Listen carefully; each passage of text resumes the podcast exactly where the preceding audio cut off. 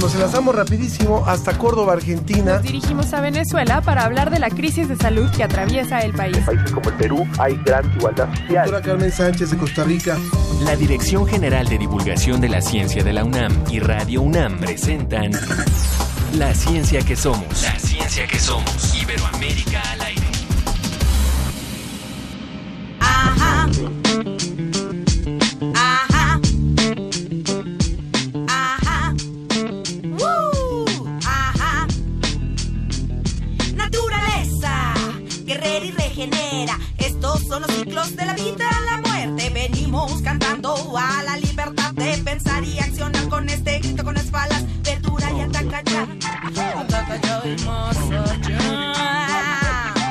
Vamos abriendo más caminos, ya, ya, ya, ya, ya.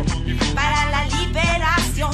Vamos abriendo más caminos, ya, ya, ya, ya. Para la liberación de nuestra mente, nuestro cuerpo y nuestro espíritu. Fuera de la enajenación de nuestra mente, nuestro cuerpo y nuestro espíritu. Escuchando este grupo de hip hop que se llama Batallones Femeninos, es- entramos a la ciencia que somos. Este grupo de hip hop eh, activismo de mujer y activismo de mujeres es un movimiento en donde hay eh, a ver no, ya no entendí hay personas de eh, Ciudad Juárez, Tijuana y Kansas City, Chihuahua, Catepec, Monterrey y Tepic, ¿verdad? Así es.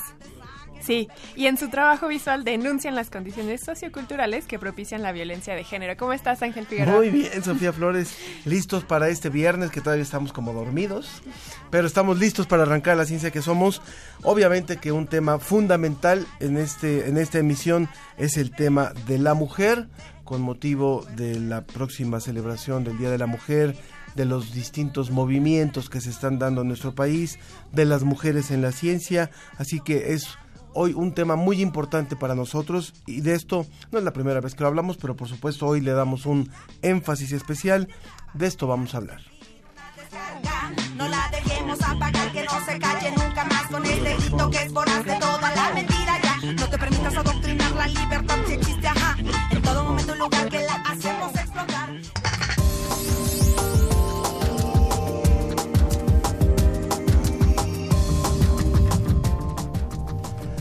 José Pichel de la Agencia Iberoamericana para la Difusión de la Ciencia y la Tecnología DICIT nos va a hablar acerca de cómo investigadores argentinos y españoles encuentran la manera de reutilizar el grafito de los celulares usados. Como bien dijo Ángel, estamos a unas horas de conmemorar el Día Internacional de la Mujer y recordemos también que marzo es el mes de la mujer. Habrá algunas marchas el día 8 de marzo y manifestaciones el 9, un día sin ellas. Por lo tanto, el programa de hoy lo queremos dedicar a reflexionar sobre si la ciencia es sexista y qué significan estos movimientos del cual todos somos partícipes. Tendremos la presencia de la Universidad Autónoma del Estado de México, quienes eh, su, su equipo nos presenta el reportaje División Sexuada en la Ciencia.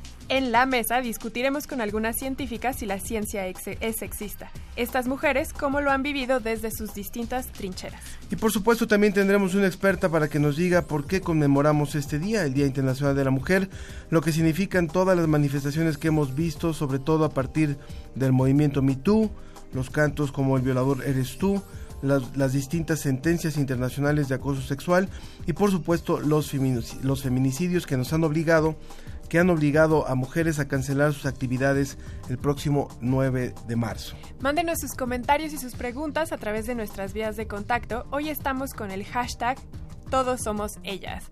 Recuerden que estamos en Twitter, arroba Ciencia que Somos, Facebook La Ciencia que Somos y los teléfonos en cabina 56 22 73 24 56 22 73 24 y el 55 43 63 90 95 es el WhatsApp 55 43 63 90 95 Desde España, El informe de la Agencia Iberoamericana para la Difusión de la Ciencia y la Tecnología, DICIT. con José Pichel.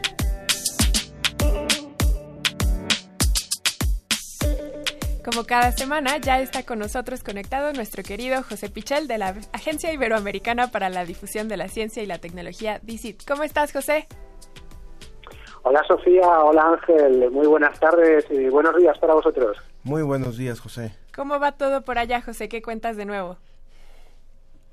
Bueno, pues aquí la actualidad eh, sigue muy pendiente del tema del coronavirus. Eh, ya sabéis que, que, bueno, en España ya eh, tenemos muchos casos, eh, más de 300 diagnosticados, eh, las primeras muertes también y bueno, pues hay mucho debate sobre cómo puede afectar eh, todo esto a la economía española, europea y mundial y cuál puede ser la, la evolución un poco de, de esta enfermedad que además en Valencia tuvieron un caso de alguien que parecía que había fallecido por cuestiones respiratorias, pero en realidad había sido por coronavirus y eso desató alarma, ¿no? Un caso muy curioso porque eh, fue diagnosticado post-mortem, es decir, eh, fue una persona eh, que falleció, eh, en su momento no se le había diagnosticado y a posteriori se realizaron unas pruebas y eh, se comprobó que, que, ya hace más de dos semanas que, que, bueno, que había... Hemos perdido la comunicación, creo, con José Pichel. Sí, en un momento caso más. todavía ah, en España, ¿no? Con lo cual eso indicaba que, que al menos, eh, bueno, pues ese caso y probablemente eh, más gente eh, ya tenía eh, el virus antes de que pensáramos que, que, estaba ya en España. Así que bueno, ha generado un poco de, de inquietud, pero eh, bueno, también es verdad que eh, la mayoría de los casos sí que se está consiguiendo explicar cuál es su procedencia mm. y, y, bueno, en fin, eh, creo que queda mucho todavía por saber y por estudiar en, en esta nueva enfermedad, pero probablemente eh, va a ser complicado, va a ser eh, difícil eh, que esas medidas de contención, de contención que esa eh, vigilancia, pues eh, sea finalmente efectiva para controlar todos los casos. Claro, recordemos también que eh, recientemente acaban de descubrir al paciente cero en Europa y también Italia ha estado tomando medidas un poco drásticas de que se han cerrado todas las escuelas y universidades y algunos museos, entonces vamos a ir siguiendo toda la información que se da al respecto. Pero ¿qué te parece, José, si nos vamos hasta Argentina y nos quedamos contigo en España para hablar de baterías de litio? Sí, es una investigación de Argentina y de España, eh, por eso nos gusta mucho en la agencia DICIT de contar estas colaboraciones que además de relevantes en el mundo de la ciencia y la tecnología, pues implican a, a varios países de Iberoamérica, ¿no? Uh -huh. eh, en este caso, eh, hablamos de, de, una investigación que creo que puede ser eh, muy relevante en el mundo de la tecnología porque hablamos de la generación de nuevas baterías de litio a partir de teléfonos móviles ya usados. Eh, sabemos que el litio pues es un eh, componente fundamental para las eh, baterías, no solo de los teléfonos móviles, sino eh, también ahora de cara a los coches eléctricos eh, puede ser un material muy muy muy importante uh -huh. como como material como eh, mineral además eh, se produce sobre todo en Argentina Bolivia Chile en, en, esta zona y el problema es que claro podemos agotar esas esas reservas y es muy importante poder reciclar ese material. ¿Cuál es la novedad ahora de eh, estos investigadores de la Universidad de, Córdoba en España y de la Universidad de San Luis en Argentina? Bueno, la novedad es que han conseguido rescatar el litio que hay en otro material que es el grafito. El grafito es un, es un material que almacena y conduce el litio dentro de, esas baterías y se calcula que aproximadamente un 25% se queda ahí mezclado con, con el grafito. Bueno, eh, los investigadores eh, que, que, han trabajado en, en, este estudio han conseguido reciclar también el litio que estaba eh, mezclado ahí con el grafito y hablan de que, de que claro, eh, puede ser una forma de aprovechar mucho mejor eh, esos eh, teléfonos móviles ya usados que se desechan, que no se ha recuperado eh, esa parte de, de, la batería y eh, eso nos puede dar lugar a fabricar nuevas baterías eh, basadas en este caso en, en esos en esos desechos, ¿no? Sí. Creo que es un desarrollo muy relevante.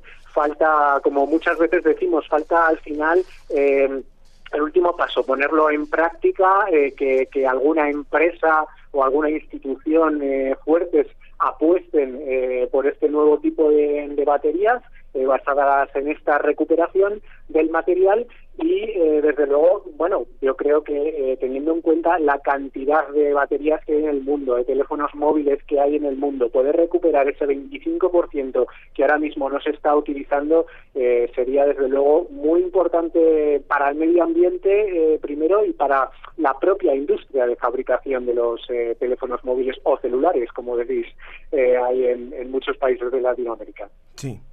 Bien, José, entonces nos después de que hemos hablado de esta posibilidad de recuperar el litio, hablemos también de lo que tiene que ver con la megafauna, que es un término que, es interesante cuando se, se trata de cómo debería de emplearse. Bueno, pues eh, esta, esta noticia también de esta semana que publicamos en DICIT eh, me ha parecido muy curiosa porque eh, sí que es verdad que a casi todos nos suena el término eh, megafauna, ¿no? Porque es un término que utilizan mucho eh, los científicos y lo utilizan en disciplinas muy variadas.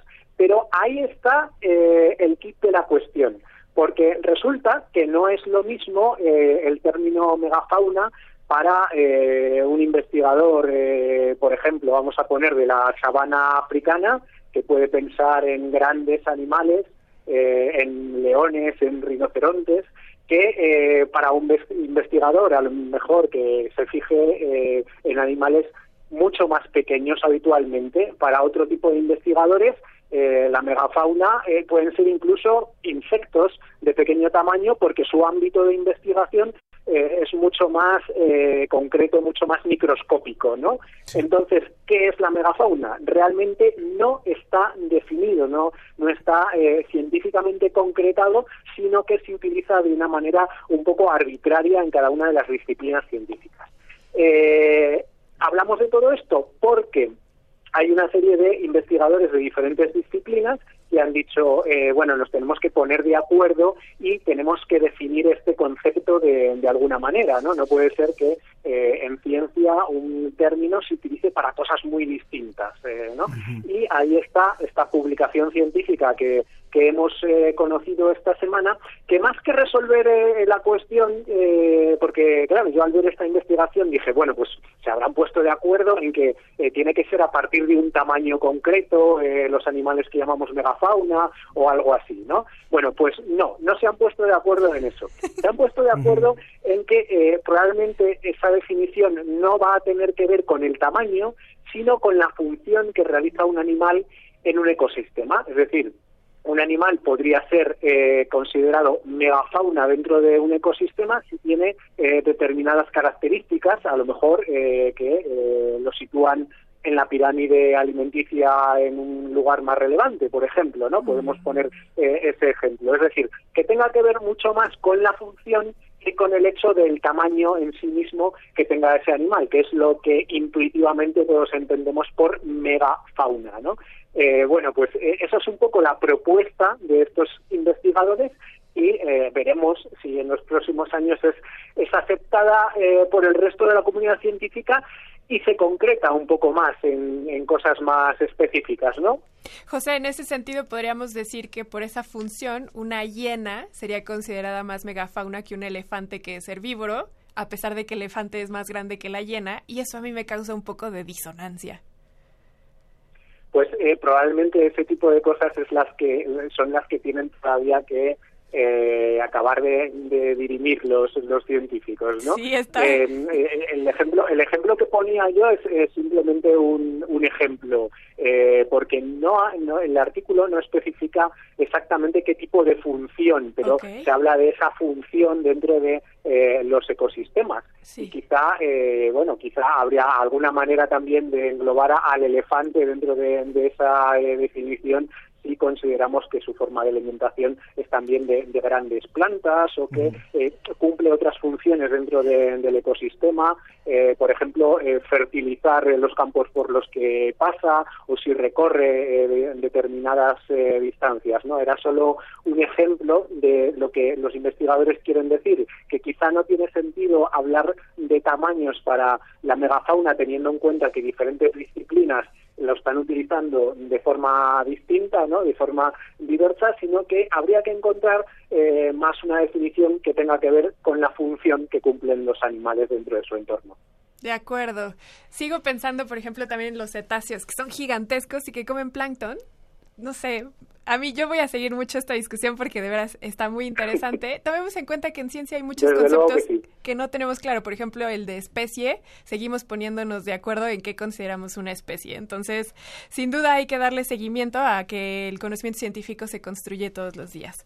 José Pichel de la Agencia Iberoamericana para la Difusión de la Ciencia y la Tecnología DICIT, como siempre te agradecemos mucho que nos llenes de conocimiento e invitamos a la comunidad a que revise la página que ustedes también día con día llenan de contenido. Pues muchas gracias. Eh, nosotros... Eh, pues muchísimas gracias, José, y que estés muy bien, que tengas un excelente fin de semana. Pero desde luego que sí, que invitamos a eh, todos los oyentes a visitar dicit.com y encontrar noticias de ciencia de todos los países de Iberoamérica. Gracias, José, que estés muy bien. Igualmente, un saludo. Adiós. Hasta luego. Ha sido José Pichel de la agencia DICIT. Bien, y ahora tenemos para ustedes una colaboración que es eh, de la Universidad del Estado de México. Perdón, es un testimonio, es un testimonio que ha preparado la producción sobre lo que es eh, ciencia sexista. Vamos a escuchar este, esta cápsula.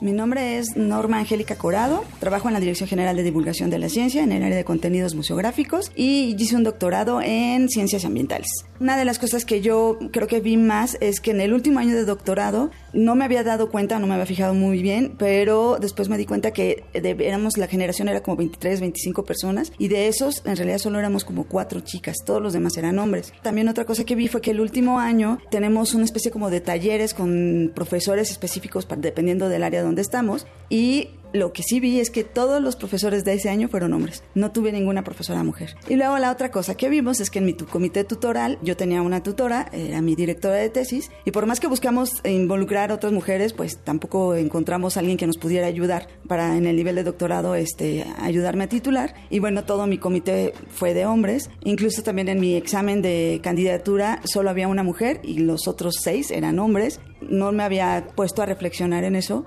pero pues casi había más hombres que mujeres.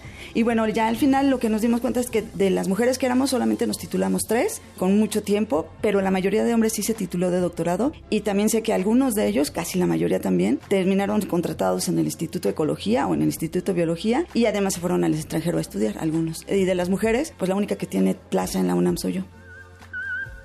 Soy Livia Barajas, trabajo en la Dirección General de Divulgación de la Ciencia de la UNAM desde hace 20 años. Soy maestra en pedagogía. Lo que pienso con relación a si la ciencia es sexista es que la ciencia en sí misma es una construcción humana y como una construcción humana trae en sí mismo todas las virtudes de las construcciones humanas, pero también trae en sí mismo todas las deficiencias de las construcciones humanas. Uno creería que es perfecta en sí misma por ser ciencia, pero no lo es. Buscaríamos que la ciencia fuera aspiracional y hay Dios superándose a través de los siglos y esperemos que siga superándose como lo ha demostrado la historia. Pero también hemos visto, aún en nuestros días, lo han demostrado los hechos, que sí aún siguen algunos resabios de sesgos con respecto a las deficiencias que hay para que las mujeres tengan un igual acceso a la ciencia que los hombres. Hola, yo soy Tania Benavides, soy Community Manager de Divulgación de la Ciencia de la UNAM Estudié biología y creo que la ciencia puede ser sexista en algunos puntos. Cuando asistí a la facultad, nunca me tocó experiencias que profesores varones despreciaran o menospreciaran el trabajo de, mujeres, al contrario, creo que lo valoraban, lo respetaban, incluso lo admiraban, pero sí me tocó, al contrario, casos de mujeres que ellas mismas son quienes coartan tu trabajo, lo menosprecian o te ponen eh, ciertos límites o frenos. Desde mi perspectiva, sí hay profesores que suelen darte abrazos o besos que están de más y que resultan incómodos.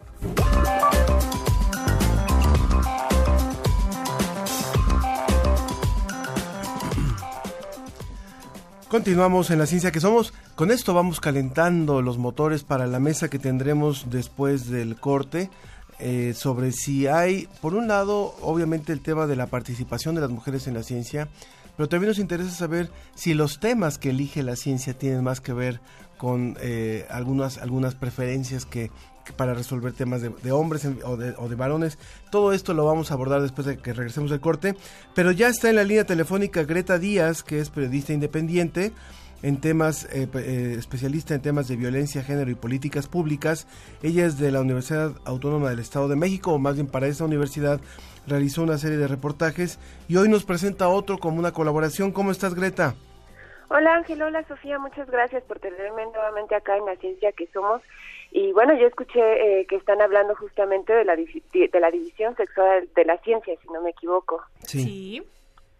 Bueno, pues justamente el reportaje que presentamos hoy es eh, sobre eso, sobre la división sexual de la ciencia.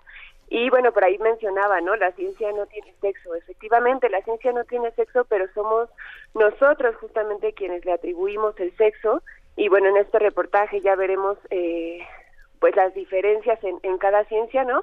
Y es muy común que, por ejemplo, en las ingenierías pues haya más hombres que mujeres, en enfermería, por ejemplo, que haya más mujeres que hombres. Entonces somos nosotros como sociedad quienes determinamos, ¿no? Eh, pues el sexo de cada ciencia, por así decirlo. Sí. Y bueno, justamente este este reportaje en particular para mí es eh, pues muy especial porque este reportaje sale justamente de mi tesis de licenciatura, que trabajé en la violencia de género al elegir carreras, ¿no? Pues vamos a escucharlo. así es, vamos a escucharlo. Vamos a escucharlo. En el pizarrón de un salón de preparatoria hay una lista de carreras universitarias. Los alumnos, hombres y mujeres, clasifican una a una las áreas de estudio. Ingenierías para los hombres, enfermería para las mujeres, matemáticas, hombres, odontología, mujeres. La lista continúa. Este ejercicio refleja que todavía existe la sexualización de la ciencia. Karen Sánchez Jasso, especialista en estudios de género de la Universidad Autónoma del Estado de México, es quien dirige la actividad. Atónita, asegura que en pleno siglo XXI y a pesar de grandes avances en materia de género, la ciencia no se escapa de la perspectiva androcéntrica. La ciencia ha estado construida bajo un modelo androcéntrico, esto debido principalmente a este sistema de género que atraviesa todas las relaciones, toda la estructura, toda la práctica humana, toda la actividad humana, todos los productos humanos están atravesados por cuestiones de género. Entonces la ciencia no se escapó. A pesar de que la ciencia no tiene sexo, todavía hay carreras e investigaciones sexistas. El papel que se le ha otorgado a la mujer en la sociedad la ha alejado de las matemáticas para orillarla a las carreras como docencia, enfermería, ciencias de la conducta, literatura y ciencias sociales, mientras que los hombres se acercan a las ingenierías y ciencias duras. De acuerdo con la ONU, en 2016 las mujeres en el mundo constituían menos del 10% del personal en centros de innovación en ciencia y tecnología. El panorama en México no es muy diferente. Las estadísticas de 2017 del Observatorio Laboral del Servicio Nacional de Empleo lo confirman. La carrera con mayor porcentaje de mujeres profesionistas ocupadas es formación docente con el 98%. Por otro lado, los hombres ocupan el 97% de los empleos en ingeniería de vehículos de motor, barcos y aeronaves y el 95% en minería y extracción. Karen Sánchez Jasso destaca que esto es parte de la violencia horizontal, que además tiene consecuencias salariales. La segregación horizontal, en donde, bueno, estamos ya al mismo nivel, pero tenemos áreas que están feminizadas, áreas que están masculinizadas y las mujeres preferentemente ¿no? están siendo acomodadas o puestas en esas actividades femeninas, que además son menos valoradas y por tanto reciben menos salario. Al respecto, las estadísticas del Observatorio Laboral de Empleo afirman que química, física, minería y extracción, es decir, las carreras donde hay menos mujeres, son también las profesiones con el ingreso promedio mensual más alto, mientras que el rubro de educación es el que tiene el ingreso mensual más bajo. Graciela Vélez Bautista, académica de la Facultad de Ciencias Políticas y Sociales de la UAM, afirma que los roles de género crean una presión social para que los hombres mantengan las ciencias duras, es decir, las más remuneradas. El peso de la ciencia más importante, más objetiva, pues es de los hombres, ¿no? Porque no se le ha dado a las mujeres esa oportunidad o se les ha sesgado en su educación, sobre todo también mucho la familia a veces eh, es la que le prohíbe a las niñas o la que le dice no hombre pero cómo vas a estudiar ingeniería qué vas a hacer tú entre albañiles no ingeniería civil o, o bien le dice a, a los niños ay pero qué vas a hacer de maestro esa es una carrera de mujeres. No lo hagas porque ni vas a ganar dinero Sin embargo, a diferencia de lo que se creyó por muchos años, esto no es algo biológico. La ONU afirma que a nivel mundial, las niñas comienzan a alejarse de las clases de ciencia, tecnología y matemáticas en la secundaria, ya que es cuando las actitudes sociales y los prejuicios obstaculizan su participación en estas materias. Karen Sánchez Jasso afirma que esto se debe a la formación del cerebro en relación con las actividades que desarrollamos mientras crecemos ya hay una línea de investigación importante que empieza a mostrar que nuestros cerebros son exactamente iguales. Pero justo por esta cuestión de diferencia en la socialización, en lo que aprendo, desarrollo habilidades específicas. Por ejemplo, si las mujeres eh, todo el tiempo te están diciendo, haz esto, haz aquello, ve a tu hermano, corre, trae, apaga el boiler, apaga el fuego, eh, la vela. Entonces, por eso dicen que y creen que eres multitareas porque puedes hacer muchísimas cosas, ¿por qué? Porque así empezaron a formarte. Entonces esa parte de tu cerebro pues te desarrolló muchísimo más. Al respecto, la universitaria recalca que mientras, por roles de género, los niños arman bloques y rompecabezas, las niñas juegan con muñecas, lo que se interioriza inconscientemente para actividades futuras. Diversos estudios, como el llevado a cabo por la Sociedad de Investigación en Desarrollo Infantil de Estados Unidos en 2017, afirma que los niños que juegan con bloques y rompecabezas tienden a tener un mayor desarrollo espacial, lo que a su vez facilita las matemáticas. Por otro lado, Graciela Vélez Bautista recalca que así como se ha construido el género y los roles para hombres y mujeres, también se puede deconstruir. En la medicina, por ejemplo, eh, se habla mucho de que el cerebro de las mujeres tiene más facilidad para ciertas actividades, que el cerebro de los hombres tiene facilidad para otras actividades. Pero eso no es por naturaleza, es porque la sociedad ha ido marcando a esos cerebros para que funcionen, ¿no? En, ciertas actividades. Entonces, el género es, es un constructo social que se construye, pero también se puede construir y se puede eh, ir cambiando poco a poco, pues a través de la educación. Ambas investigadoras concuerdan en que es necesario que las niñas tengan ejemplos de mujeres en ciencias duras. Todavía queda un gran camino por recorrer, pues los números del Foro Consultivo Científico y Tecnológico también demuestran una brecha en el Sistema Nacional de Investigadores, donde en el área de ingeniería, físico-matemáticas y ciencias de la Tierra, las mujeres ocupan únicamente el 21%. Karen Sánchez Jasso destaca que además siguen vigentes los estereotipos en los libros de texto gratuito en México. Eh, quienes aparecen como los médicos, quienes aparecen como las enfermeras, quienes aparecen como los ingenieros, ¿no? Por eso no es consciente, porque está familiarizado, porque está naturalizado. La universitaria afirma que es necesario cambiar las estructuras sociales, pues de nada servirá que las mujeres estén en rubros en los que se sentirán incómodas de nada sirve que nuestras estrategias o sean chicas entren en ingeniería, dice Sandra Harding, no es agregue mujeres, revuelva y ya, ¿no? Porque las propias estructuras que están ancladas a una base cultural siguen siendo masculinas.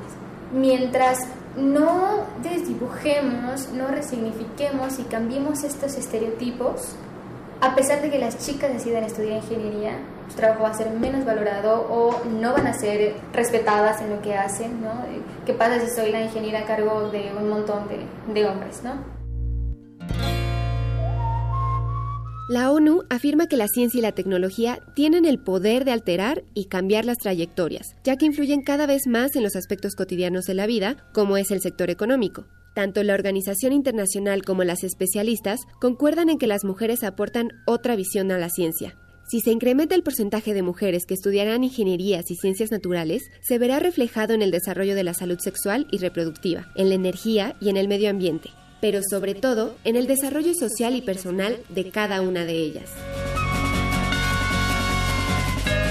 Desde la Universidad Autónoma del Estado de México, Greta Díaz.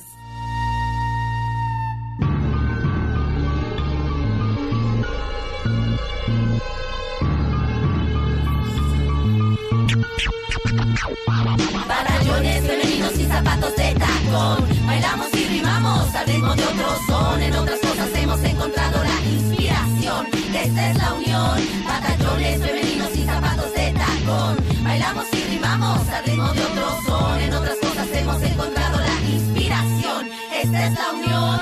Esto es día con día lo que pasa no hay en casa lo necesario para sobrevivir.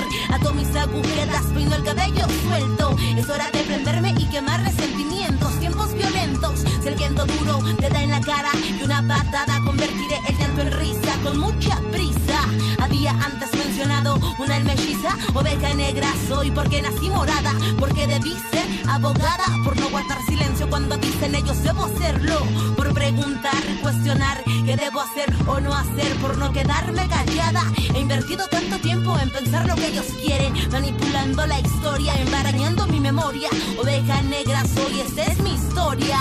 Esta es mi historia. La danza llena mi alma, el hip hop me trae la calma, el desahogo de mi vida que yo te quiero cantar. Esta es mi realidad. No vengo matando gente, expresando con mi arte, mi fusil es la cultura, mi fuerza es mi canción. Edifico evolución, mi danza marca mis pasos y a todo pa'lante voy, a todo pa'lante voy. ¡Ja!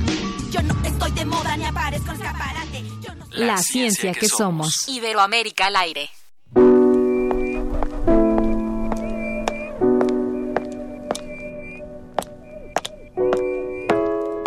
...96.1 de FM. Comunícate con nosotros. Correo de voz 5623-3281. Correo electrónico radio arroba unam punto mx. Escuchas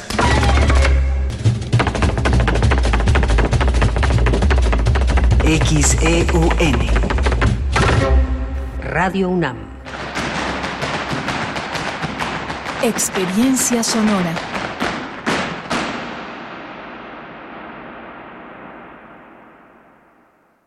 La radio siempre ha sido formidable para mí, la radio UNAM. Y mis programas siempre han sido formidables para mí. ¿Por qué? Porque yo soy una persona seria musicalmente hablando. Y lo único que quiero es darle una información a la gente que no tiene. Y he hecho muchos programas en tantos años, pues eso, pues tengo que agradecérselo también a la Radio UNAM. La guitarra en el mundo.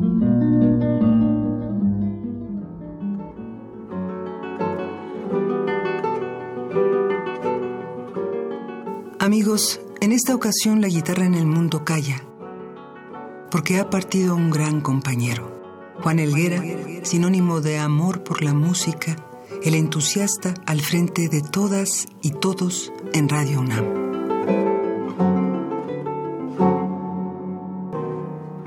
Mostró a México y al mundo la maravilla no solo de la guitarra clásica, sino que bajo su guía descubrimos composiciones fascinantes. Soñamos despiertos con piano de fondo y sentimos melodías con el corazón. Juan Elguera, guitarrista, compositor, cronista, investigador, guionista de La guitarra en el mundo, los compositores interpretan y notas sobre notas, dejó parte de su alma en cada programa. Y como yo hago lo que me gusta, mi mujer dice que no trabajo, que solo hago lo que me gusta. Pues sí.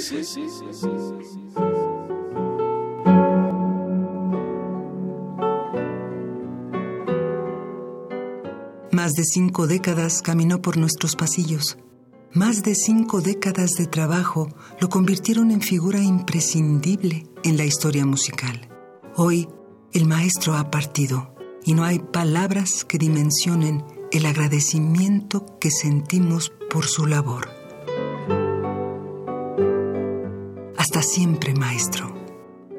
A jugar con las cuerdas de las estrellas.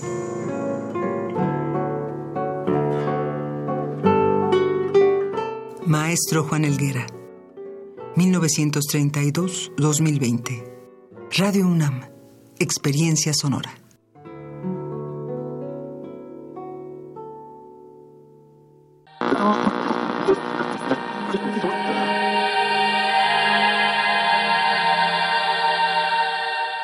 Nombre es Mónica Hurtado.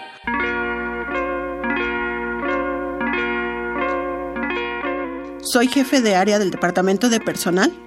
Asisto al jefe del departamento en atender lo relacionado al personal de base, confianza en funcionarios, solicitudes de trámites, prestaciones, estímulos, así como la elaboración de reportes y capturas de incidencias y tiempo extra. Somos parte del cuadrante. Radio UNAM. Experiencia sonora.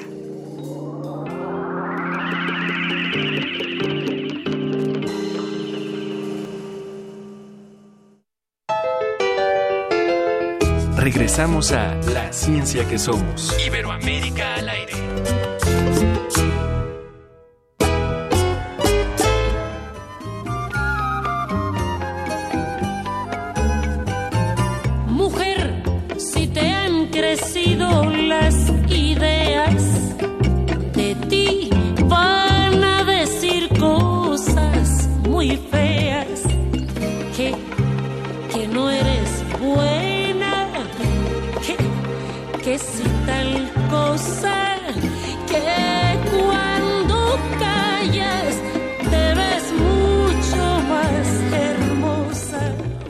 El problema de las violencias y de la inequidad hacia las mujeres en nuestro país no es nuevo ni únicamente de mujeres.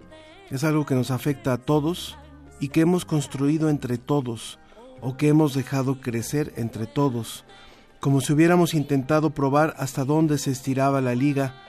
Pero hoy, afortunadamente, millones de mujeres, pero también de hombres, han decidido decir que esto ya no da para más.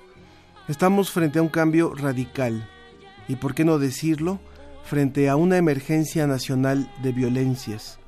Sabemos que cada día cientos de personas, niños, niñas, mujeres y hombres, son víctimas de una descomposición generalizada.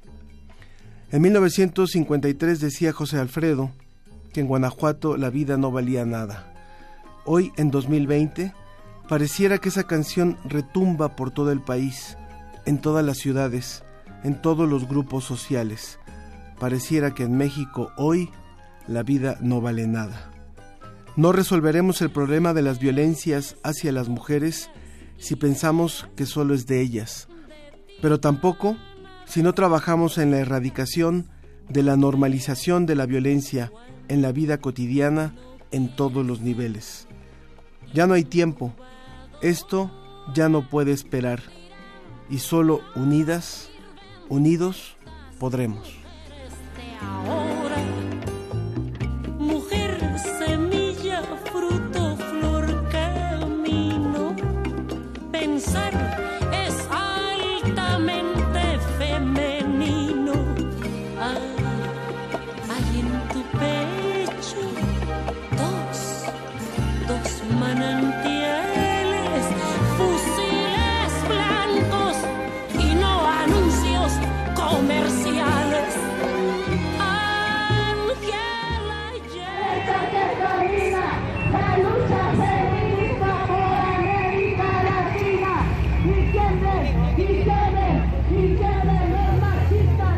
Internacional de la Mujer surgió tras la muerte de 129 mujeres por un incendio en una fábrica de Nueva York, Estados Unidos, el 8 de marzo de 1908. Ellas buscaban la igualdad de género, la reducción de jornada laboral a 10 horas y mejores oportunidades. En 1977, la ONU designó oficialmente el 8 de marzo como el Día Internacional de la Mujer.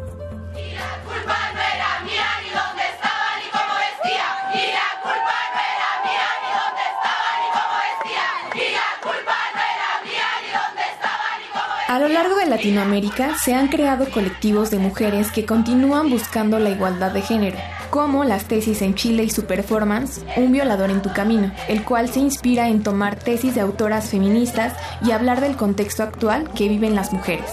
De la misma manera, el colectivo Pañuelo Verde en Argentina, el cual tiene como objetivo la legalización del aborto. Por nuestras ancestras. Por nuestras ancestras estamos acá. Por nuestros hermanos. Por nuestras hermanas estamos acá.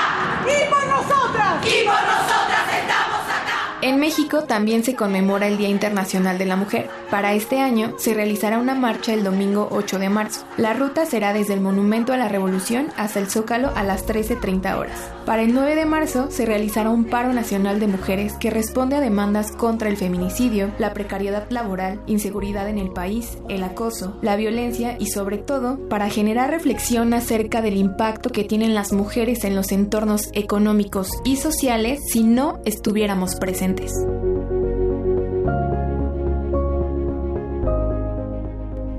Estamos de regreso en la mesa, en la ciencia que somos para dar paso a la mesa. Y sí es verdad que es un tema de todos, pero también es verdad que las que tenemos que hablar de esto somos nosotras y a las que nos tienen que escuchar es a nosotras, porque ya estuvo bueno.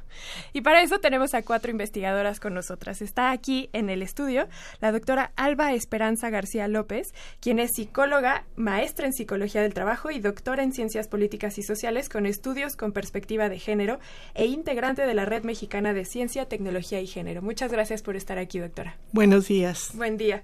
También está con nosotros la doctora Marcia Iriart Urdanibia, quien es doctora en ciencias, en fisiología y biofísica, desarrollo y fisiología de los islotes pancreáticos y la homeostasis de la glucosa en la salud, la obesidad y la diabetes mellitus. Esa es su línea de investigación. sí. Más bien, muchas gracias, doctora. Muchas gracias por la invitación. Buenos gracias. días. Buen día. También vía remota está conectada con nosotros la doctora María Lameiras Fernández, quien es doctora en psicología, profesora titular de la Universidad de Vigo en el Departamento de Análisis e Intervención Psicoeducativa. Muchas gracias por estar con nosotros, doctora. Muchas gracias por invitarme, estoy encantada. Gracias. Bienvenida. Y también finalmente está con nosotros la doctora Adela Muñoz Páez, quien es catedrática de Química Inorgánica de la Universidad de Sevilla, investigadora en el Instituto de Ciencia de Materiales también en Sevilla, y presidenta de Asociación de Mujeres Investigadoras y Tecnólogas de Andalucía, AMIT-A. Gracias por estar con nosotros. Encantada, muchas gracias por invitarme. Gracias por estar las cuatro aquí con nosotros. Escuchábamos en la cápsula la razón por la que surge este movimiento, pero la verdad es que también ya es un movimiento de muchos años. Las personas como mi generación nacimos sabiendo que se conmemora un día y sin embargo también hemos crecido viviendo todavía esta violencia hacia nosotras. Los hombres parece que siguen pensando que este también es una lucha de ellos cuando no se dan cuenta de que en realidad es nuestra. ¿Qué sucede en la ciencia? ¿Cómo han vivido ustedes esta violencia de género desde la ciencia? No sé quién quiere empezar, doctora Adela.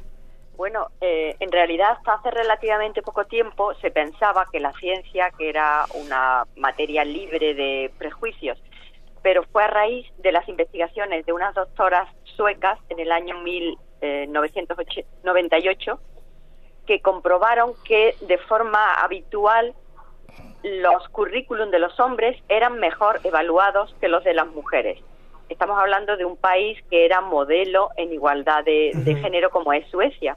Sí. Entonces, con este estudio donde eh, ella y otras profesoras, la doctora Veneras y otra profesora, demostró que sistemáticamente las mujeres eran peor evaluadas en ciencias, lo cual eh, motivaba que en muchos casos las plazas fueran concedidas a los hombres o los proyectos de, investigación. Pues a raíz de este estudio, en la Unión Europea consideraron que era esencial hacer una cuantificación, si esta discriminación era real. Y entonces surgió el informe ETAM, publicado en el año 2000, a raíz del cual se están publicando las Chief Figures, donde se ha visto que verdaderamente hay una discriminación y se han empezado a hacer medidas para corregirla. Una de estas medidas, por ejemplo, es quitar los nombres al momento de hacer solicitudes de dinero, por ejemplo, ¿no? Porque se ha visto que cuando los comités revisores ven que es el nombre de una mujer, instintivamente discriminan y, y se les evalúa peor.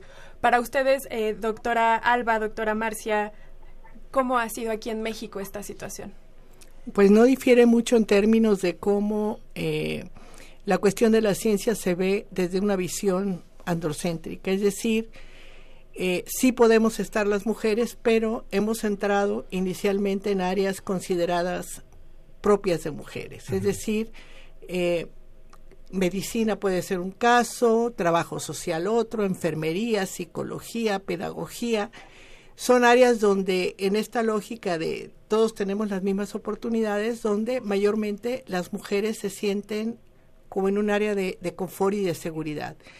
Eso no quiere decir que a las mujeres no les interese, por ejemplo, las investigar en matemáticas o en tecnología, que sí las hay, pero entrar en esos medios tienen que entrar adoptando los valores androcéntricos. Es decir, muchas de ellas dicen, me he tenido que masculinizar, he tenido que volverme casi como ellos, ser tan ruda como ellos y finalmente haciendo el doble de trabajo puedo ser aceptada. Pero sí son áreas donde eh, te puede decir eh, la universidad, todo el mundo puede entrar. Pero los sesgos de género están un poco invisibilizados, naturalizados, y entonces las propias mujeres muchas veces eligen no entrar ahí diciendo que no les gusta, cuando en realidad nunca hemos sido educadas como para sentirnos seguras en todas las áreas, ¿no? Y también las pocas mujeres que aspiran a estas áreas no tan eh, competidas o aceptadas por las mujeres eh, carecen de modelos.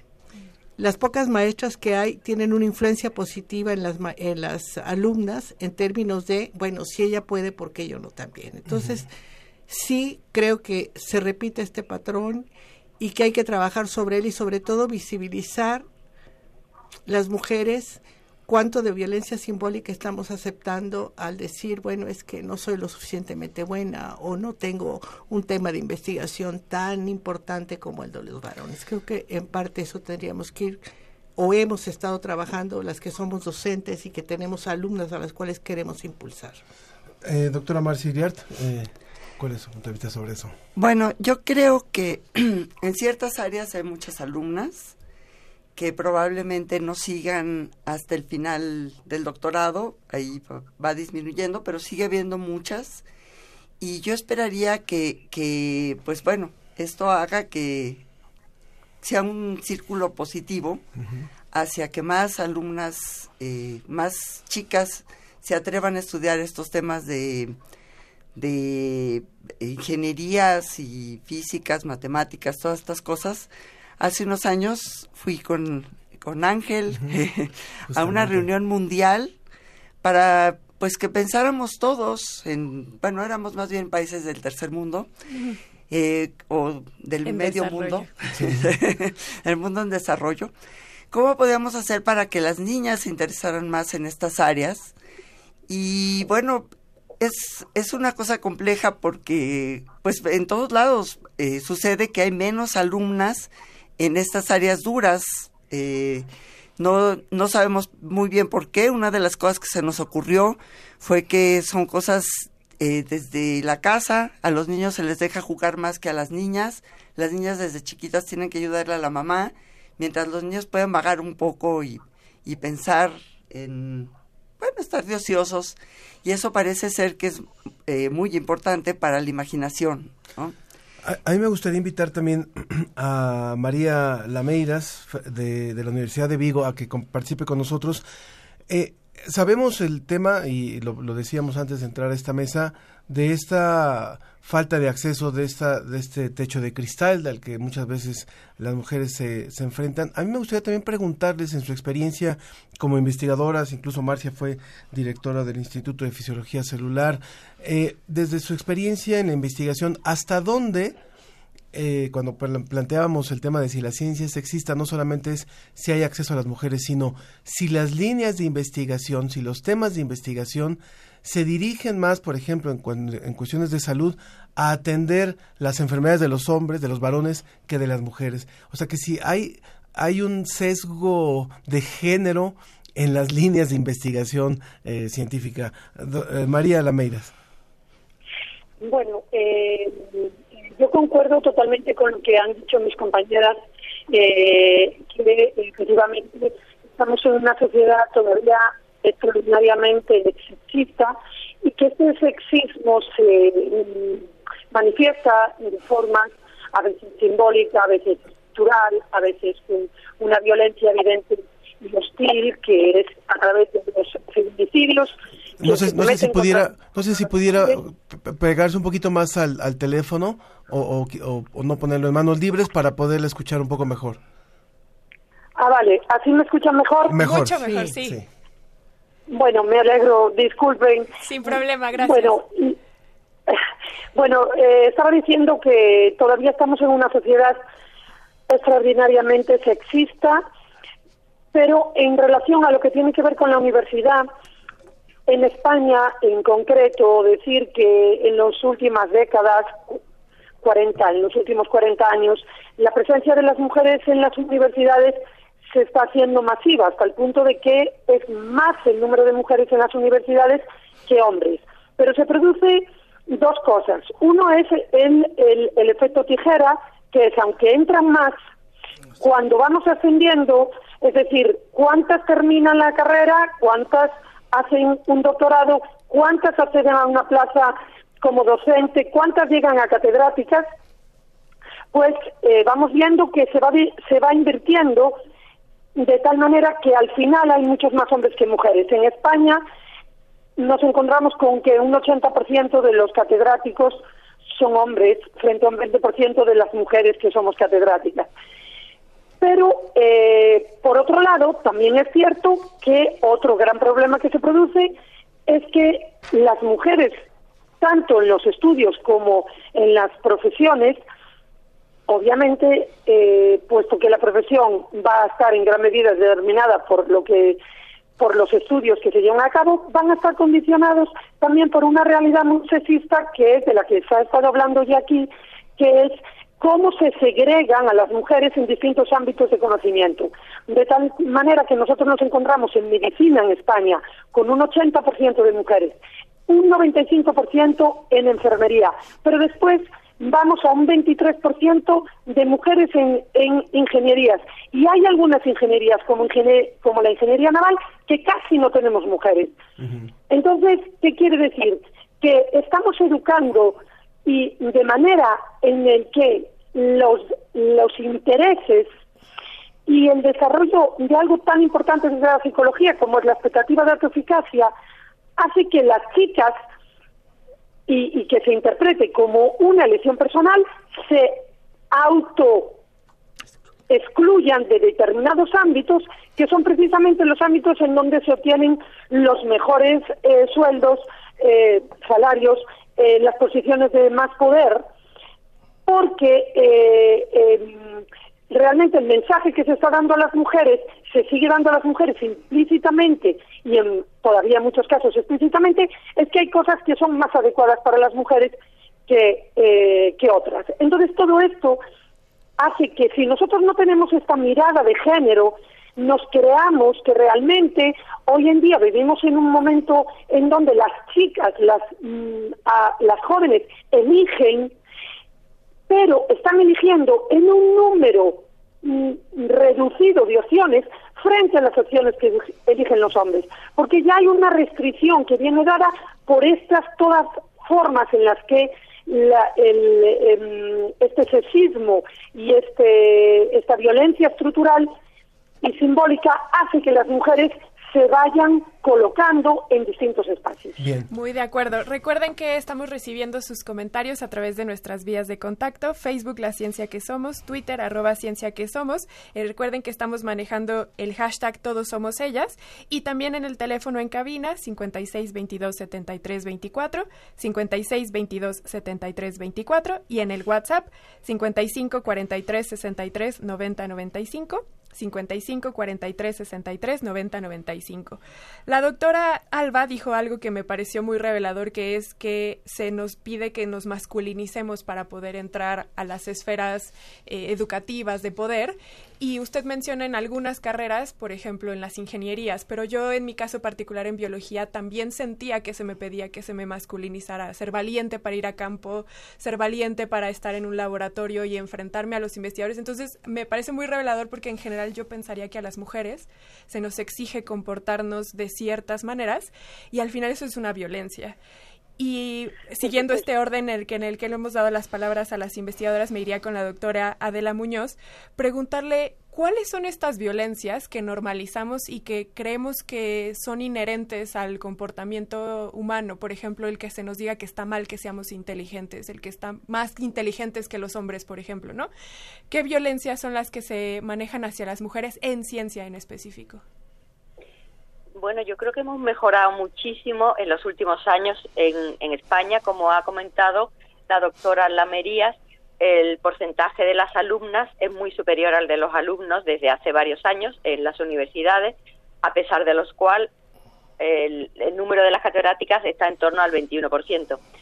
Mm, Entonces, em, lo que yo querría resaltar es que, aunque hemos mejorado, hay algunos aspectos en los que esas violencias parece que son muy eficientes porque estamos retrocediendo. Em, yo tengo, por ejemplo, aquí una serie de gráficas que a partir del año 2006-2007, yo creo que cuando comenzó la crisis económica, las chicas eh, han empezado a dejar o ha habido un gran disminu Perdón, e- es que estoy oyéndome como en un eco y me resulta difícil Ah, hablar. sin- Perdón, sin- nosotros la escuchamos muy bien si eso le hace sentir mejor. Sí, sí, no, es que eh, me, me oigo como en eco, entonces estoy un poco mm, desconcentrada. Bueno, lo que quería contarles es que esa violencia está mm, adoptando nuevas formas, porque hay una serie de retrocesos muy preocupantes, como por ejemplo los que se dan en las matemáticas, que en el año 98, 2000, 2002 estaba por encima del 50% el número de alumnas en universidades y ahora están por debajo del 38%, estoy hablando de los datos de España, y sigue bajando. Y esto tiene mucha relevancia porque las matemáticas empiezan a ser una profesión crucial para controlar el mundo, inteligencia artificial, eh, todo el tratamiento de los big data.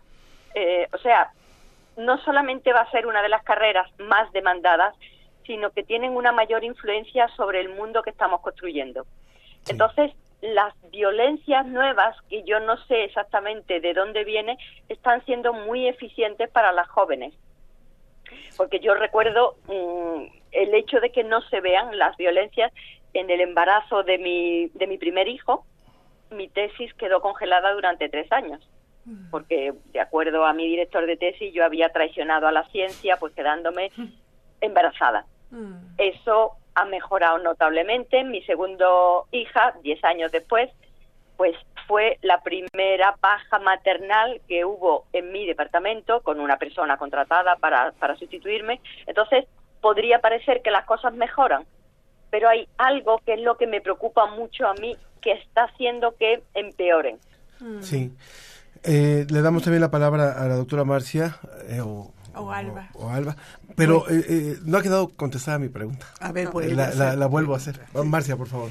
Bueno, yo quisiera decir que sobre los temas que se investigan, pues eh, en sí la ciencia no me parece que sea sexista, un conocimiento no, no tiene sexo, ya que es un conocimiento como tal. Sin embargo, los temas que se investigan, pues como han sido eh, durante muchas décadas tratados en su mayoría por hombres, pues tendríamos que hacer un análisis más profundo. Se me ocurre, por ejemplo, el anticonceptivo femenino. ¿Por qué si es mucho más fácil controlar eh, la, digamos, la fertilidad masculina, nos hemos tenido que ver expuestas al anticonceptivo femenino, que ya sabemos que tiene muchos efectos colaterales. Por supuesto que el anticonceptivo femenino permitió que nos liberáramos y no estoy en contra de él, estoy muy contenta de que podamos ser dueñas de, nu- de nuestro cuerpo, pero sí es de notarse lo que se ha trazado la investigación con respecto al anticonceptivo masculino. Por otro lado, como médica, he visto que casi todos los, los estudios que se hacen sobre los medicamentos se hacen sobre animales machos, porque son más fácil de trabajar con ellos que con las hembras. Por lo tanto, lo que tenemos como conocimientos, eh, pues son inadecuados porque las mujeres no somos iguales a los hombres, como ya todos sabemos. Entonces, un fármaco puede ser que con la mitad de la dosis fuera suficiente para una mujer, sin embargo, pues todo lo que se sabe es en machos, porque ellos no ciclan, cuando menos no tan evidentemente como las hembras. Entonces yo creo que eso que ahora se está rescatando y que todos los estudios biológicos que estamos haciendo, los esta- casi por obligación los tenemos que hacer en hembras y machos, van a, a transformar eh, en mucho como se, se, o sea, la medicina práctica. Mm. Sí, de hecho, estas regulaciones que ha hecho la FDA para obligar a que se hagan exámenes en hembras y machos es de década, o sea, no tiene muchos años. Doctora Alba, por favor. Bueno, sí. coincidiría que muchos de los temas eh, que pueden parecer neutrales en realidad en términos de la aplicación y el sentido que se les da tienen un sesgo de género muy fuerte, muy fuerte. Es decir, eh, ya la doctora decía la cuestión de la, de la anticoncepción, también en términos, mucho de la investigación que se hace en salud tiene la intención del control del cuerpo de las mujeres para objetivos perfectamente clarificados. Es decir, a nosotras se nos exige más ligarnos, esterilizarnos y, y es mucho más caro. O sea, ahí el criterio de racionalidad quedaría totalmente anulado y en realidad veríamos que hay una intención totalmente ideológica de mantener a los hombres fuera de esto, cuando en realidad es mucho más barato y mucho más controlable la cuestión de que ellos se hagan una vasectomía, por ejemplo. Yo diría, creo que ya ni estadísticas de repente tenemos en salubridad, pero la última que tuve era el 1% de vasectomías en este país contra el 99% sobre el cuerpo de las mujeres que es mucho más complejo que y mucho más caro y sin embargo el Estado invierte en este tipo de cosas. No hay promoción, no hay educación para los varones y entonces diría yo, pues sí hay un, hay un sesgo terrible en la ciencia y en las aplicaciones de la ciencia sobre el cuerpo de las mujeres para controlar a las mujeres, el aspecto de reproducción de las mujeres. Suele ser una parte muy importante y tan es así del control de las mujeres que mucho de lo que vemos de la violencia y de los feminicidios tiene que ver con ese mandato cultural. Los hombres tienen todo el poder de mandar sobre lo que está por debajo de ellos, niños, mujeres, y aquellos ancianos que se perciben como más débiles. Entonces, bueno, creo que... Estamos escuchando a Alba Esperanza García López, licenciada en Psicología, maestra en Psicología del Trabajo y doctorado en Ciencias Políticas y Sociales, a la doctora Marcia Iriart, eh, de Fisiología y, Biofísica, también eh, vía remota a María Lameiras, ella es doctora en Psicología en la Universidad de Vigo, y también Adela Muñoz Páez, quien es catedrática de Química Inorgánica en la Universidad de Sevilla. Sofía. Así es, eh, doctora María Lameira, de usted hemos escuchado un poco menos eh, esta vez. Sí, me, me gustaría uh, comentar algo, eh, porque precisamente mi especialidad es el tema de sexualidad desde una perspectiva de género, y quiero decir que eh, precisamente soy la única catedrática en España con ese perfil, es decir, eso ya demuestra el poco interés y, y, y la invisibilización que hay de el reconocimiento de la sexualidad y especialmente de la sexualidad de las mujeres como un tema de estudio relevante para una sociedad que se considera desarrollada, ¿no? Y que todavía estamos luchando para que la educación sexual sea lo que es un derecho y, que se y, que se visibilice ese derecho a través de, eh, de la estructura educativa imponiéndose como como un contenido obligatorio que debe estar en todos los ciclos educativos. Entonces, me gustaría matizar que con respecto a cómo se controla a las mujeres eh, y cómo el, patriarcado como sistema ha, mantenido el, mensaje, pero ha cambiado las formas.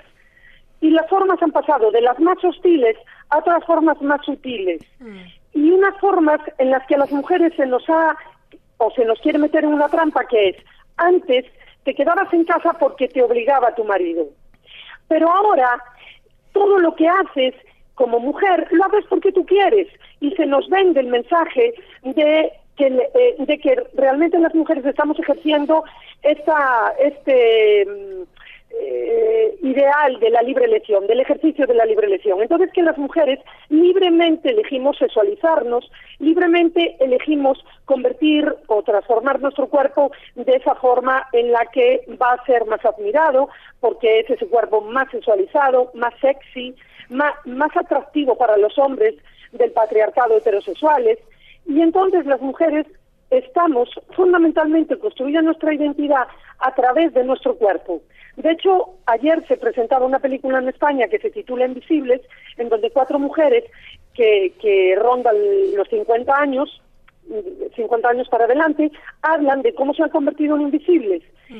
¿Por qué? Porque como somos cuerpo, pues cuando ese cuerpo deja de ser atractivo para ese fin que es el deseo sexual del hombre heterosexual, pues la mujer no, no se demuestra cuando se convierte en visible que no interesa quién es como persona, porque lo único que vemos de ella, o lo que vamos a decir mm, eh, es eh, sustantivo de lo que vemos de ella, es ese cuerpo.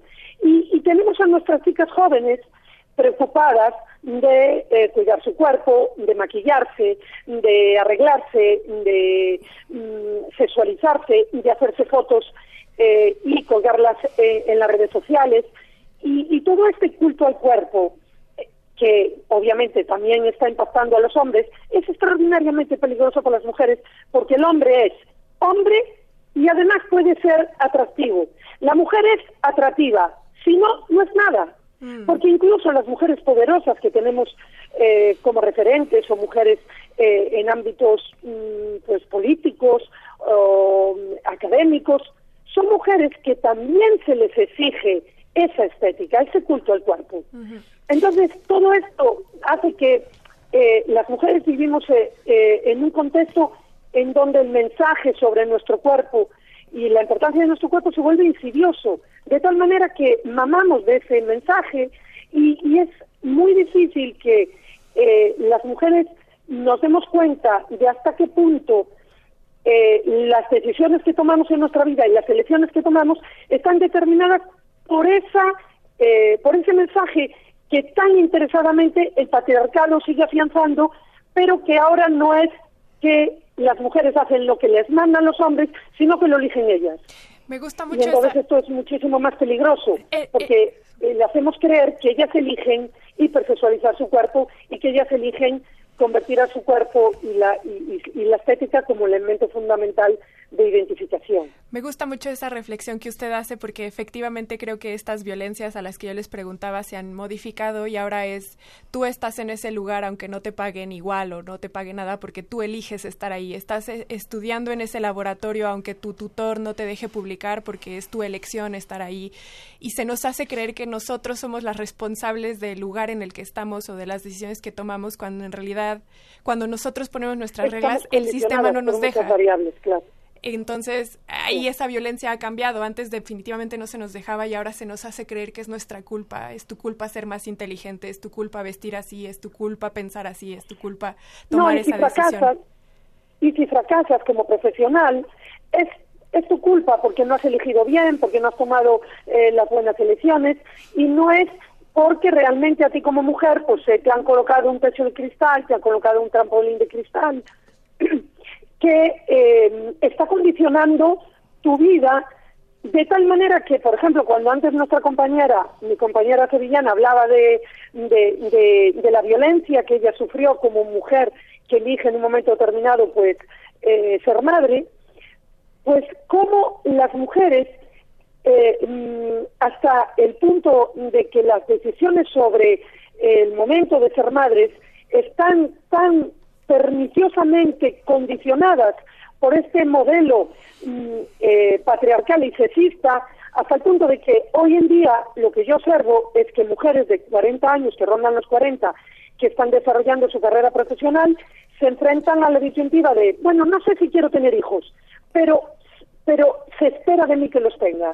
Claro. Es decir, no, no, si hicieran esa reflexión tan profunda de se espera de mí que los tenga, pues mm, puedo decidir no tenerlos. Pero creen que ellas tienen que tenerlos porque mm, ella quiere tenerlos. Cuando realmente se está proyectando ese mensaje tan potente de, bueno, sí, estás desarrollando tu carrera profesional, pero, pero estás incompleta porque aún no has sido madre y eso es lo más importante que tienes que ser. Entonces, eh, las formas en las que a las mujeres se les sigue encadenando a un modelo heteronormativo de ser mujer mm, que limita realmente eh, su libertad, pero a través de un mensaje más insidioso en donde no se le deja ver eh, dónde están las trampas, porque en, en- el sexismo y la violencia más hostil sabemos dónde está, lo vemos, lo estamos viendo, pero eh, en estas formas más sutiles que está construyendo este modelo patriarcal, pues por supuesto aliado a este modelo eh, neoliberal, eh, este capitalismo neoliberal, eh, que, que hace este, esta tormenta perfecta, que es especialmente más perniciosa para las mujeres, pues mm, el problema es que tenemos que ayudar a las mujeres y por supuesto a los hombres eh, tenemos que socializar a los hombres también. En todas estas trampas que realmente condicionan el bienestar de toda la sociedad, porque cuando cambiamos la vida para la mitad de la población, cambiamos la vida para, to- para toda la sociedad, no solo para esas personas en concreto, sino para las personas con las que se relacionan, para sus familias, para sus compañeros y compañ- sus compañeros y compañeras de trabajo, para la sociedad en su conjunto.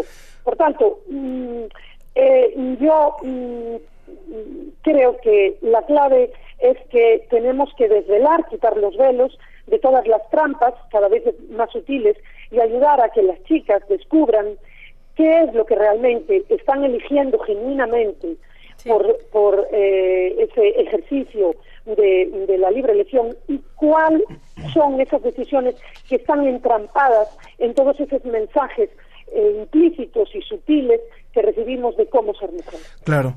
Doctora ah, María Lameiras, muchísimas gracias por esta participación, profesora titular de la Universidad de Vigo. Ya nos dio desde su punto de vista unas claves. Vayamos a la conclusión con nuestras otras invitadas.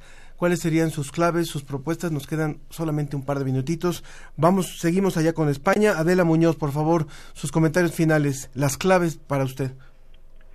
Bueno, pues yo creo que las claves son los que ya ha incidido la, la profesora Lamerías, que es que la violencia se ha disfrazado y entonces ahora se hace creer que las mujeres eligen libremente.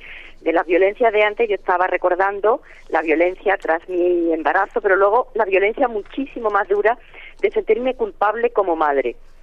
Entonces, eh, ahora las cosas han cambiado, pero yo creo que la violencia a las madres jóvenes es ahora incluso más fuerte que en mi época. Se les dice, y muchas, muchas se lo crean, se lo, se lo creen, que para ser una buena madre tienen que darle, por ejemplo, el pecho a sus hijos a demanda durante años. Y eso es, eh, bueno, eso es una de las cosas mm, que las encierran y que les cierran muchísimas puertas. Entonces, incidir que ahora la violencia se ha disfrazado de libre elección por parte de las mujeres y que esa libre elección, como ha explicado muy bien la doctora, la profesora Lamerías, no es real. Pues muchísimas gracias, Adela Muñoz, eh, catedrática de Química Inorgánica de la Universidad de Sevilla. Gracias por haber participado también con nosotros. Gracias a ustedes por la invitación. Doctora Alba, ¿cuáles serían Bueno. sus conclusiones? Yo diría que en esta cuestión eh, de la ciencia tendríamos que abogar por lo que hoy reconocemos como las epistemologías feministas, es decir, eh, el sujeto de conocimiento tiene que ser un sujeto sit- si- situado en términos del sexo-género, porque finalmente desde ahí conocemos. Es decir, hasta ahora en estas dicotomías hemos aceptado la ciencia del método científico desde la visión androcéntrica, es decir, que temas como acercarse, negar las subjetividades son cosas que no importan, cuando en realidad desde la vivencia de las mujeres al hacer ciencia y desarrollo de tecnología estaríamos haciéndolo desde el punto de vista de estas mujeres y que a veces contrapone o cuestiona mucho de la ciencia dominante pero que finalmente el conocimiento se construye desde las vivencias y desde la condición de los sujetos del conocimiento. Y en ese sentido, sí la ciencia tiene sexo y tiene género. Y entonces lo importante sería reconocer esa otra parte que hasta ahora nos han admitido como mujeres bajo este sistema este, heteropatriarcal y que implica dobles o triples jornadas, porque entonces entramos como mujeres a la ciencia cargando toda la vida privada y de cuidado y además la del estudio, donde jamás los hombres han dicho cuando uno entra a hacer investigación, bueno, hay que acomodar porque ella tiene que atender o el marido tendría que tener.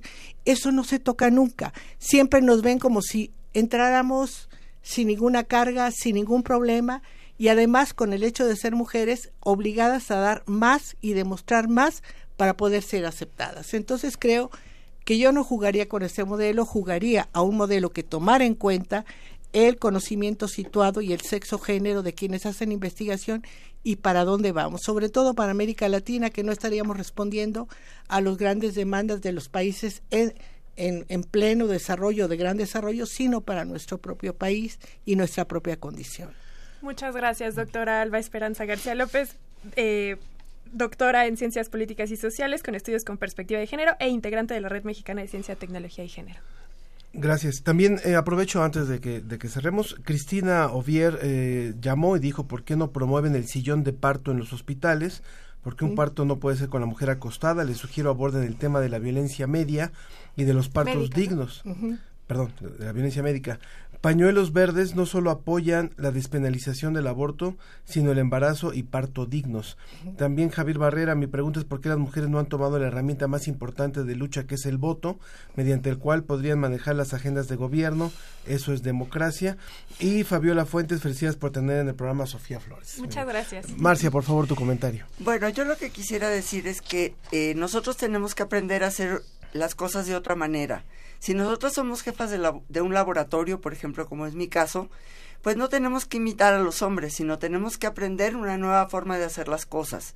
Y muchas mujeres eh, mayores que, que yo, que yo ya soy grande, pero pero bueno, tenían la forma masculina de hacer las cosas y de penalizar también a las chicas que se embarazaban y cómo es posible que tengas más de dos hijos y bueno, meterse de plano con la vida privada de, de las chicas. Yo creo que hay que aprender a hacer las cosas distinto. Yo creo que hay que, que dejarnos de, de esto de calentar el sillón eh, durante 8 o 10 horas diarias. Las mujeres muchas veces nos las arreglamos, y lo digo por experiencia, para hacer las cosas más rápido, perder menos el tiempo y poder ir a convivir con nuestros, con nuestros niños, por ejemplo. Pero muchas mujeres exigen que las mamás estén al mismo tiempo que los chicos dentro del laboratorio. Y a los chicos que son papás también les tiene que dar permiso de que vayan y compartan con las chicas, porque eh, yo creo que esto tiene que ser un cambio social muy fuerte. Y creo que lejos de, de imitar cómo lo hacen nuestros colegas, que lo han hecho eh, muy mal en algunos sentidos, pues tenemos que reinventar la forma de hacer las cosas. Ese es mi tip. Muy bien, le agradecemos mucho también a la doctora Marcia Iriar Urdanibia, quien es doctora en ciencias y que trabaja en desarrollo y fisiología de los islotes pancreáticos y la homeostasis de la glucosa en la salud, la obesidad y la diabetes mellitus. Muchas gracias, doctora, por haber estado aquí. Gracias. Gracias a las dos. La doctora Lameiras, que ya, ya despedimos de la Universidad de Vigo, dejó un mensaje final. Aplaudo el paro de mujeres que están planeando en México el 9 de marzo. Debería replicarse en todo el mundo. Que se ha hecho también en Islandia, por ejemplo, y trajo muchos beneficios a largo plazo. En Entonces, 75. Estamos un poco atrasadas. Nunca es tarde. Bueno, y eh, hay, hay mucho más que seguir hablando. Yo creo que eh, abrirse a una nueva forma de convivencia, a romper roles, eh, puede funcionar más que la radicalización. Yo creo que esto hay que escuchar, por supuesto, y escuchar a- y, hay- y hay que entender esta rabia, por supuesto, y, y escuchar y sensibilizar, pero creo que los cambios importantes van a venir en la familia, en las escuelas, en los grupos sociales más pequeños, y ahí es donde pueden venir los cambios. Bueno, vamos rápidamente un poquito de música. En todos Tú- lados tiene que haber cambios, en todos lados, no Muy nada bien. más en las partes pequeñas. Nos Vamos escuchando a batallones femeninos con esta canción Sin Miedo.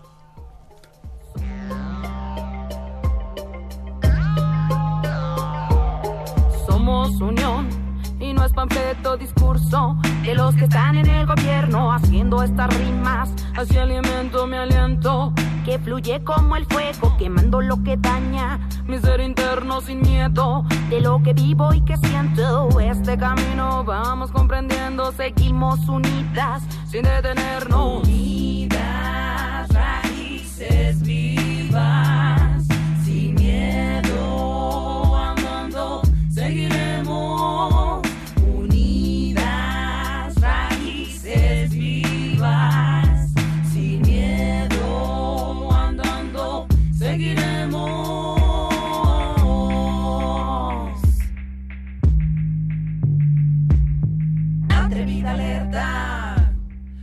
Atrevida alerta, atrevida alerta,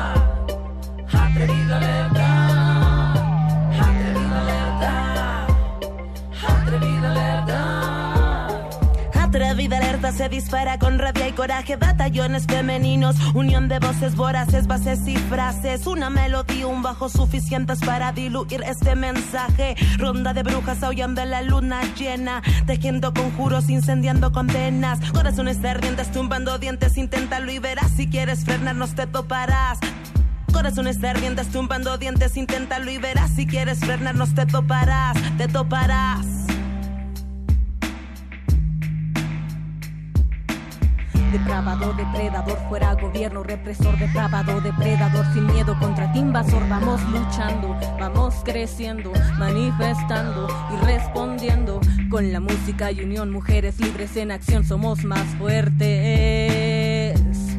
Todo se puede cambiar purificando nuestras mentes. Estamos decididas a lograr lo que queremos, hacer lo que sintamos y a decir lo que no quieres. Estamos decididas a gritar lo que observamos. Continuamos en la ciencia que somos. Bueno, nos quedan todavía unos minutitos y ya está enlazada con nosotros Raquel Salgado, maestra y licenciada en comunicación por parte de la UNAM y eh, eh, también diploma en periodismo preventivo por la Universidad Complutense de Madrid. Con ella queremos hablar acerca de este de estas marchas y de un día sin ellas en nuestro país. ¿Cómo estás, eh, Raquel? Hola, ¿qué tal? Buenos días. Muchas gracias por la llamada. Muchas gracias también por atendernos y bueno, nos interesa mucho saber eh, cómo es que va surgiendo este movimiento, cómo vas analizando desde el periodismo, eh, desde la educación, incluso lo que está ocurriendo ahora en nuestro país y lo que va, lo que vamos a vivir este este domingo y este lunes y es importante para los países que nos escuchan también como es el caso de Colombia. Bueno lo, eh, explicar un poco cuál ha sido esta este este movimiento que, ha, que se ha dado aquí en México.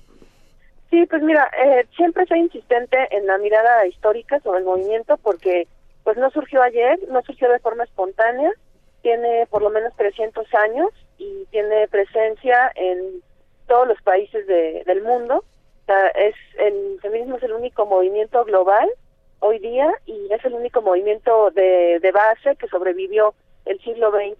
Entonces, eh, siempre es importante insistir con eso, pero este por supuesto que cada región tiene sus propias reivindicaciones. Entonces, en el caso de América Latina, que es una de las regiones que registra mayor desigualdad, pues esto afecta y trastoca la vida de las mujeres y las niñas de manera este muy específica y eh, vemos que uno desafortunadamente de los temas que nos convoca a las mujeres de América Latina y el Caribe es la violencia de género y este pues en concreto el, el feminicidio no entonces eh, hemos visto cómo también el uso de la tecnología de las nuevas tecnologías nos ha ayudado a establecer redes eh, un tanto más visibles debido a esta condición de inmediatez de, de la tecnología y eso ha posibilitado que eh, posicionemos pues muchos temas de la agenda y que entonces eh, los derechos humanos de las mujeres, sin que la gente a lo mejor tome conciencia de que ese es el tema central, ha formado parte o, o, está formando parte de las discusiones,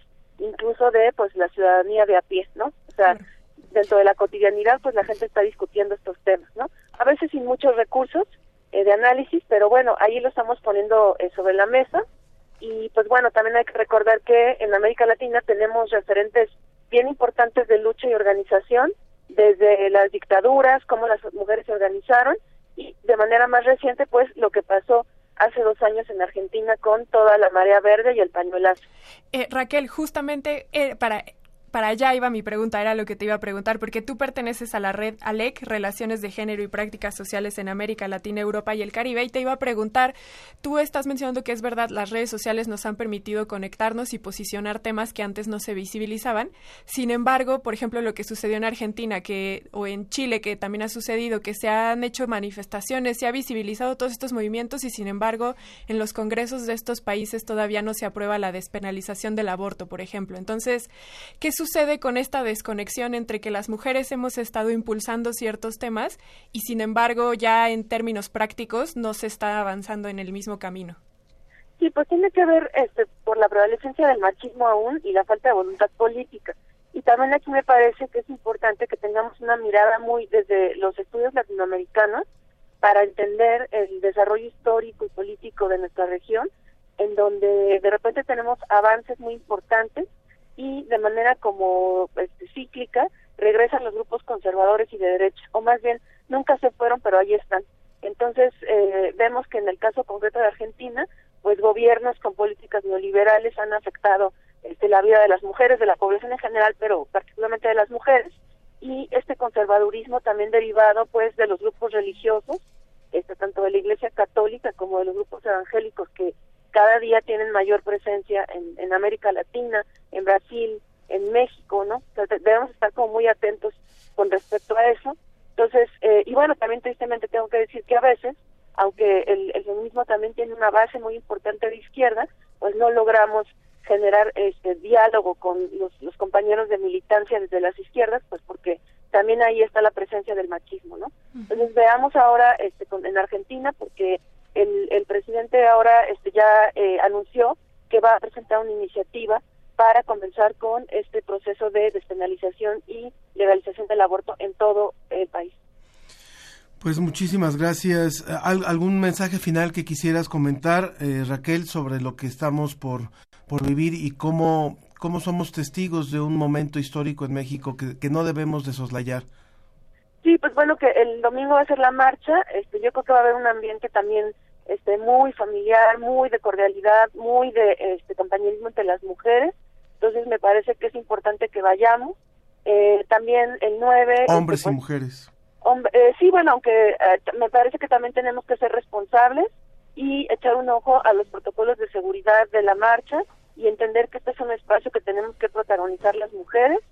Y bueno, el 9 de marzo, este, que va a ser el paro, eh, también me parece que es importante que recuperemos la historia porque ni los paros ni las marchas se hicieron ayer y este pues no olvidar que va a estar la observación internacional en, en viendo este a México, ¿no? Porque por ahí también ya ha habido como este una cobertura mediática de distintos países, entonces nuestro país está en la mira y este pues nada, cerrar finalmente con que ayer la eh, secretaria de Gobernación junto con todas las secretarias del gabinete pues eh, se comprometieron a que cada 25, cada día 25 de cada mes van a ofrecer un informe sobre los avances en materia de género. Entonces hay que estar muy puntuales con eso. Muchísimas gracias, Raquel Salgado, por haber participado con nosotros en este programa. No, al contrario, que estén muy bien, muchas gracias. Muchas gracias. Bueno, eh, tenemos algunos mensajes todavía por WhatsApp. Alice dice, como siempre, un excelente programa tan amplio, diverso y con muchas aristas. Como bien comentaban, sería útil mostrar mayor flexibilidad, escuchar y tratar de, entender otras posturas opuestas a la mía. Es parecido a tolerar, aunque también pueda tener una connotación negati- negativa. Mostrar apertura. Así es, en Twitter María nos dice felicidades a las invitadas a la mesa de reflexión. Rutilio Ruiz dice así se confrontan los problemas con argumentos y razones. Una felicitación a todas los- las participantes por sus comentarios tan acertados y con un sentido humanista que se agradece. Mi reconocimiento pleno. Maribel Barón en Facebook dice hola, qué buenos programas. Saludos desde Tunja, Colombia. Ah, perfecto. También eh, María Velasco dice, como siempre, la ciencia que son, perdón, Verónica Velasco, como siempre, la, ciencia que somos comprometida con las problemáticas sociales de nuestro tiempo. Saludos a Sofía y Ángel. Les comparto una, una lista de distintas formas de violencia que he venido integrando y que hay que ir comple- completando. Violencia pública, violencia delincuencial criminal, narcoviolencia, violencia política, institucional, policíaca, militar, bélica, represora contra periodistas, contra sociedad. Es una amplia lista de veintitantas, veintitantos tipos de violencia, muy 30, 30 tipos de violencia que ha hecho ella. Y también eh, Luis dice que hace que cuando se hizo la marcha en Islandia, cinco años después se eligió la primera presidenta en ese país y fue la primera en Europa. Eh, Mi- Mili dice ministra. gracias por tocar el tema de las mujeres. Sí, también, como bien dijo eh, Raquel Salgado, recuerden revisar los protocolos porque es verdad que esta va a ser una marcha de todos, pero se recomienda que los hombres no eh, ocupen un lugar especial en la marcha, que no sean protagonistas, o sea, se hacen varias recomendaciones. Entonces, les agradecemos a todos los que formaron parte del programa de hoy, a Susana Trejo, que además el día de hoy es su cumpleaños. Muchas felicidades, a Alma Cuadros y a Sharon Hernández. En la operación técnica, Ricardo Pacheco, Arturo González. Y en la producción general, Claudia Ogesto. Bueno, pues eh, nos despedimos, les deseamos un excelente fin de semana y nos, nos escuchamos por aquí en otra ciencia que somos.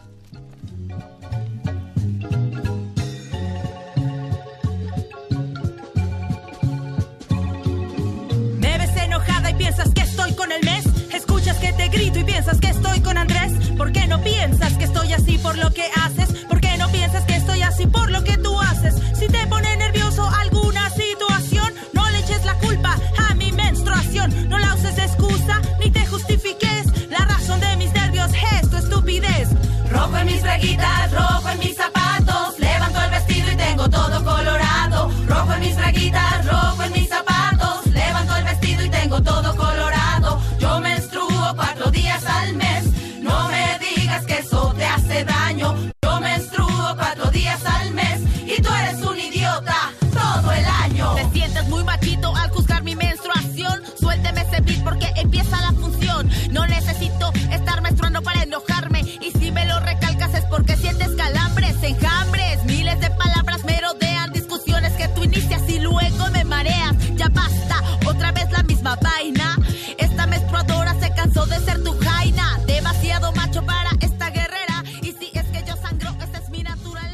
Esto fue La Ciencia que Somos. Iberoamérica al aire. Los esperamos el próximo viernes. La Ciencia que Somos. Una producción de la Dirección General de Divulgación de la Ciencia de la UNAM y Radio UNAM.